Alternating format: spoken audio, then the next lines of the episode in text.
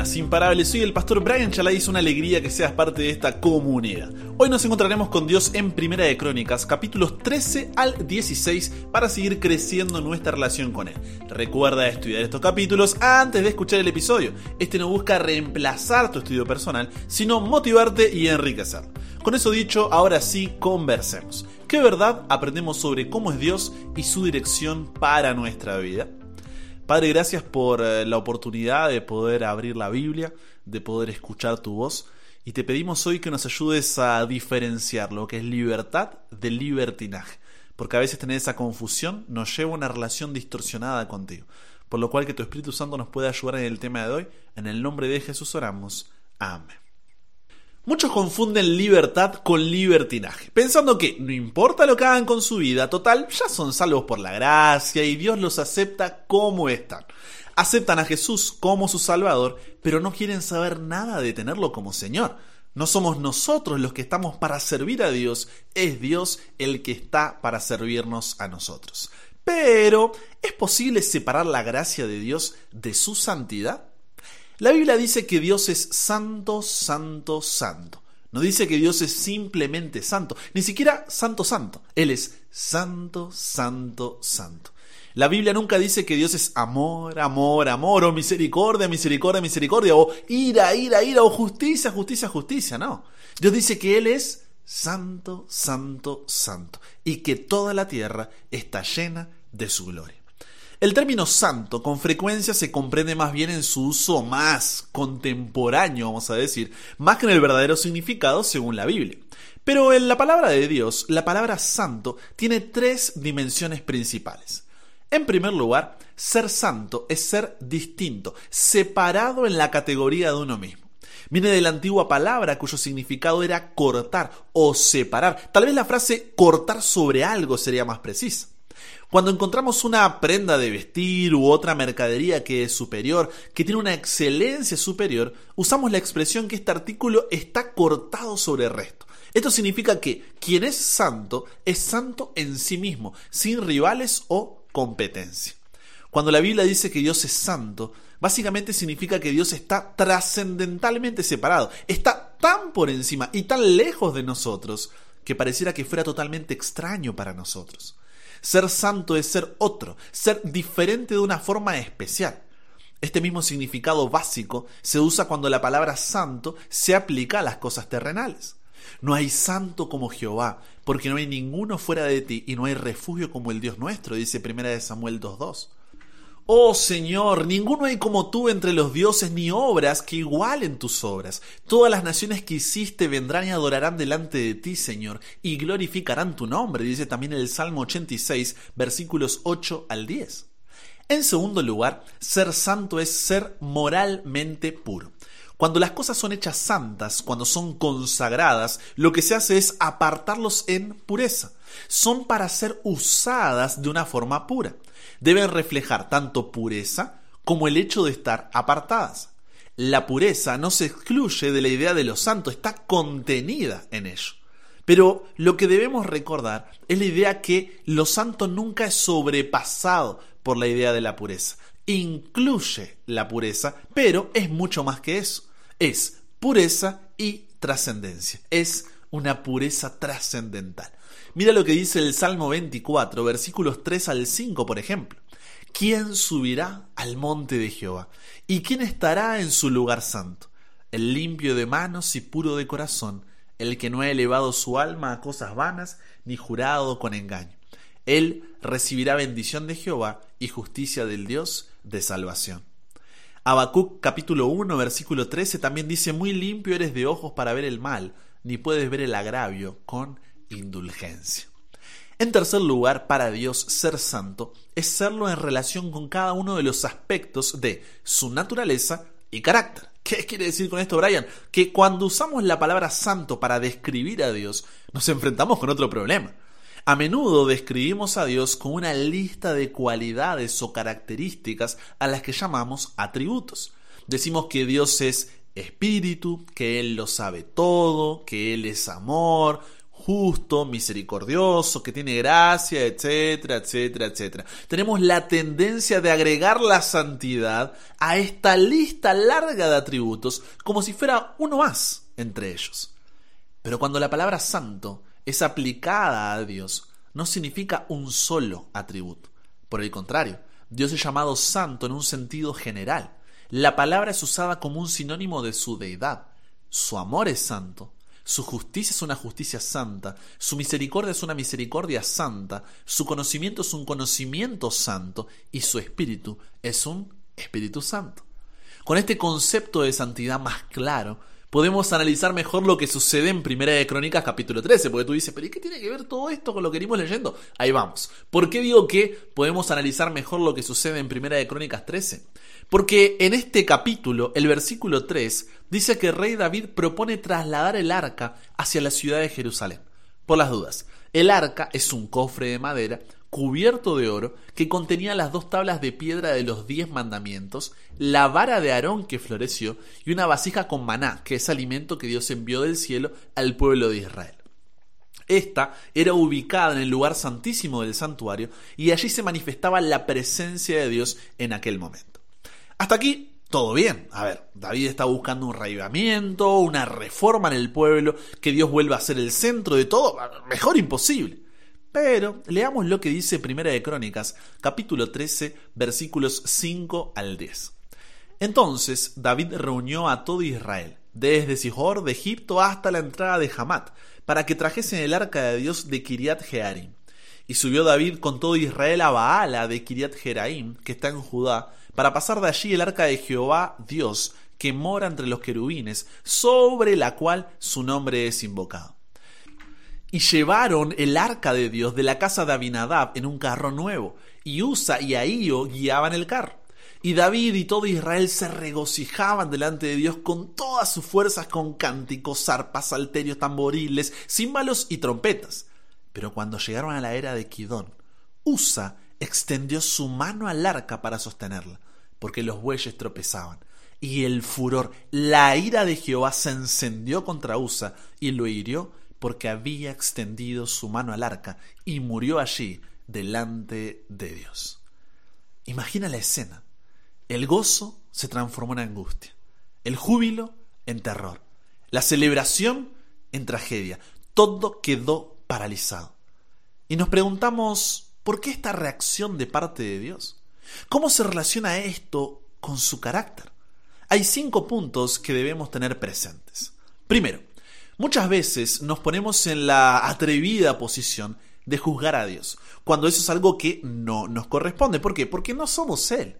Aunque no es el caso, si Dios le hubiera quitado la vida a Usa, porque sí, nosotros no tendríamos por qué cuestionarlo, ya que como dice Deuteronomio capítulo 32 versículo 29, Él es soberano, por lo que puede dar y quitar la vida como quiera. Segundo, a pesar de eso, su soberanía es expresada de acuerdo a su carácter. No puede por un lado ir la soberanía y por otro lado el carácter. Y si bien este carácter es de amor, bondad, misericordia y gracia, porque les había dado instrucciones específicas a los israelitas al respecto, también es de santidad, de justicia, de rectitud. Es por eso que cuando vemos episodios como este donde el furor o la ira de Dios se manifiesta, debemos comprenderla en su contexto. ¿Qué es la ira de Dios? Es la respuesta de Dios ante el pecado. Esta ira de Dios no es la misma que tenemos nosotros, ¿eh? Eso sería una asociación errónea. ¿Por qué? Porque la ira de Dios no es la pérdida ahí de autocontrol, no es estallido irracional y caprichoso de enojo, no. La ira divina no debe ser considerada como un mal temperamento celestial o como que Dios está atacando a los que le caen mal.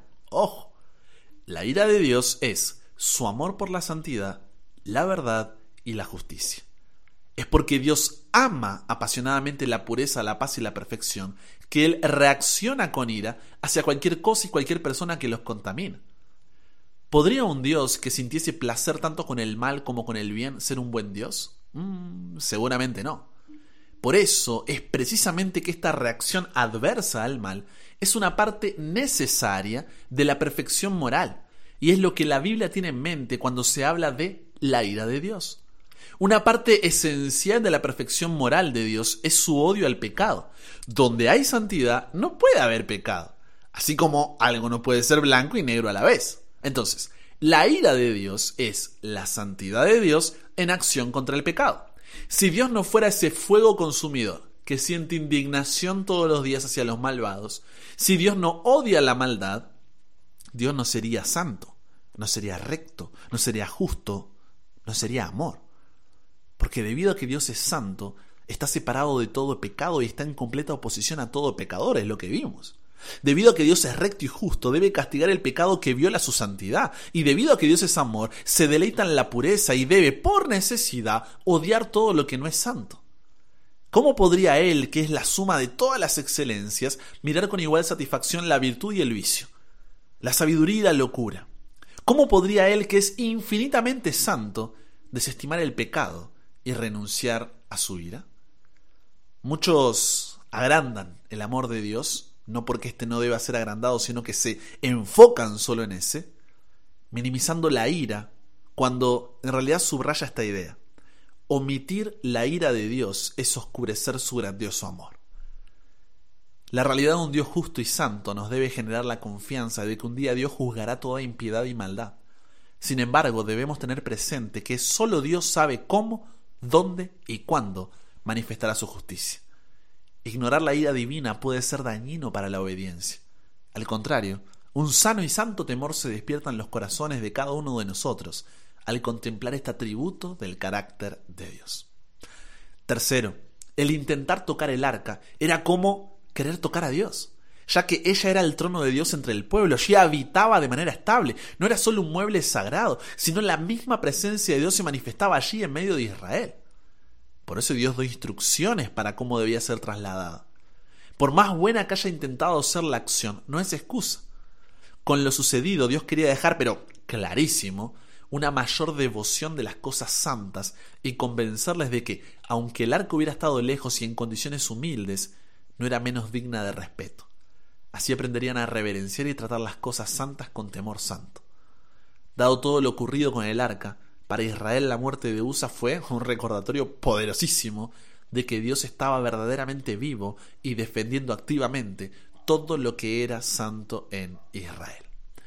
Cuarto, nosotros, tú y yo, solo vemos lo que está delante de nuestros ojos, pero Dios examina qué cosa, el corazón. Los que acompañaban el traslado del arca les hubiera parecido recto todo esto, digno, pues Usa solo trataba de ayudar y así el arca no se caería, pero él no estaba en armonía con Dios. Dios no podía permitir que se pasara por alto esta desobediencia a su orden expresa. Quinto, hay que tener en cuenta que el incidente sucedió dentro de un régimen teocrático, cuando las sanciones civiles contenían correctivos religiosos y se aplicaba pena de muerte por infracciones por las que ahora no se las aplica. Dios ya había advertido lo que le sucedería al que incumpliera dichas enseñanzas. Aunque David y el pueblo de Israel estuvieran reunidos con un mismo sentir sagrado, Dios no podía aceptar el servicio que se estaba realizando. ¿Por qué? Porque no estaban haciéndolo de acuerdo con las instrucciones de Números capítulo 4 y Deuteronomio capítulo 10. Ahora bien, a partir de que Dios es santo, mira la invitación que recibimos en 1 de Pedro capítulo 1 versículo 15 como aquel que os llamó es santo, sed también vosotros santos en toda vuestra manera de vivir. Pero, ¿cómo es esto posible? Nosotros, yo, tú, ser santos, sí. De acuerdo a la Biblia, los santos somos todos los que hemos sido llamados y comprados por Jesús, quienes lo hemos aceptado, amado y deseamos vivir con Él por la eternidad. Al igual que lo hizo con Israel en el pasado, ahora lo hace con nosotros. Por eso primera de Pedro 2.9 dice, más vosotros sois linaje escogido, real sacerdocio, nación santa, pueblo adquirido por Dios, para que anunciéis las virtudes de aquel que os llamó de las tinieblas a su luz admirable. Por medio de la fe en nuestro Señor Jesús, pasamos por el proceso, proceso, escucha esa palabra, proceso de conversión, en el cual por la gracia de Dios, se nos perdonan los pecados e inmediatamente somos apartados del mundo y consagrados para la obra de Dios. Somos convertidos en una nueva criatura, su iglesia pura, sin mancha y sin arrugas. Por eso no se trata de libertinaje, sino de libertad para vivir la vida para la que fuimos creados, en primer lugar, una vida de santidad. Por eso sí importa lo que hagamos con nuestra vida, porque aunque somos salvos por gracia y Dios nos acepta como estamos, Él no nos deja igual. Quita todo pecado de nuestra vida y nos santifica, nos aparta para una vida sin pecado. Por eso aceptamos a Jesús como Salvador, pero también como Señor, entregando a su voluntad todas y cada una de las áreas de nuestra vida. ¿Por qué? Porque confiamos en que Él sabe lo que es mejor para nosotros. Y por eso comprendemos que somos nosotros los que estamos para servir a los propósitos de Dios y no al revés. Y esto lo vemos en la vida del rey David, que luego de lo sucedido en Primera de Crónicas 13 aprendió su lección. Y en los siguientes capítulos, Primera de Crónicas capítulos 14 y 15, vemos cómo cambiaron las cosas. En Primera de Crónicas capítulo 14 versículos 8 al 17, Dios nos muestra cómo David ya no sigue su propia voluntad, como sucedió con el traslado del arca, sino que se somete a la de Dios. ¿Cuál fue el resultado de esto? Primera de Crónicas 14 17 dice, la fama de David fue divulgada por todas aquellas tierras, y Jehová puso el temor de David por sobre todas las naciones. Y en Primera de Crónicas, capítulo 15, nuevamente busca trasladar el arca hacia Jerusalén para que Dios sea el centro del pueblo de Israel. Pero esta vez lo hizo de acuerdo a como Dios había ordenado que se hiciera. Por eso, Primera de Crónicas, capítulo 15, versículos 2 y 13 dice, el arca de Dios no debe ser llevada, sino por los levitas, porque a ellos ha elegido Jehová para que lleven el arca de Jehová y le sirvan perpetuamente pues por no haber hecho así vosotros la primera vez, Jehová nuestro Dios nos quebrantó por cuanto no le buscamos según su ordenanza. El objetivo que tuvo Esdras, quien escribió el libro de crónicas que estamos leyendo, era recordarle al pueblo de Judá su historia pasada, con la esperanza de que el pecado no volviera a penetrar para hundir a la nación en la ruina. Y luego de recordarle su identidad, destino y valor en los capítulos 1 al 12, va directamente a esta parte de la historia de David. ¿Por qué? Porque si querían volver a ser el pueblo de Dios, necesitaban conocer que ese Dios, a diferencia de los ídolos de otras naciones, era santo, santo, santo. Y de esa forma, que el corazón de esa nueva generación que estaba reconstruyendo los muros de Jerusalén adore a Dios como lo hizo David en Primera de Crónicas 16, 7 al 36, porque era su presencia la que hacía de Jerusalén la ciudad que algún día fue. Que de la misma manera, el conocer la santidad de Dios y ver cómo ésta se relaciona con el resto de los atributos de su carácter, podamos, al escuchar las palabras de Primera de Crónicas 16:29 que dice, Dada Jehová la honra debida a su nombre, traed ofrenda y venid delante de él, postraos delante de Jehová en la hermosura de la santidad. Responder como todo el pueblo, diciendo Amén, y vivir una vida en santidad, porque es ahí, es ahí donde se encuentra la verdadera libertad. Conversamos con Dios sobre esto. Padre, muchas veces no queremos desencajar, no queremos ser diferentes y nos cuesta vivir una vida de santidad. Pero Dios sí queremos comprometernos, consagrarnos contigo para vivir una vida separada, apartada para ti, donde todo lo que hagamos y digamos sea para tu gloria y para tu honor. ¿Esto será fácil? Para nada. Pero te pedimos que al igual que Esdras intentaba llevar a esa nueva generación hacia una vida en santidad, nosotros podamos tomar esa misma decisión y cada día poder renovarla. Nos entregamos hoy a ti, Dios. Cámbianos, renuévanos, transfórmanos, somos tuyos. En el nombre de Jesús oramos. Amén. Y con eso llegamos al final. Comparte con otros lo que aprendiste hoy. Súmate a la comunidad en WhatsApp totalmente gratis si todavía no lo has hecho para recibir una notificación de celular cada mañana, escuchar los episodios sin conexión, tener material extra, hacer tus preguntas, acceder a contenido exclusivo y te espero en el siguiente para que nunca pares de aprender y nunca pares de crecer. ¿Por qué? Porque hasta el cielo no para.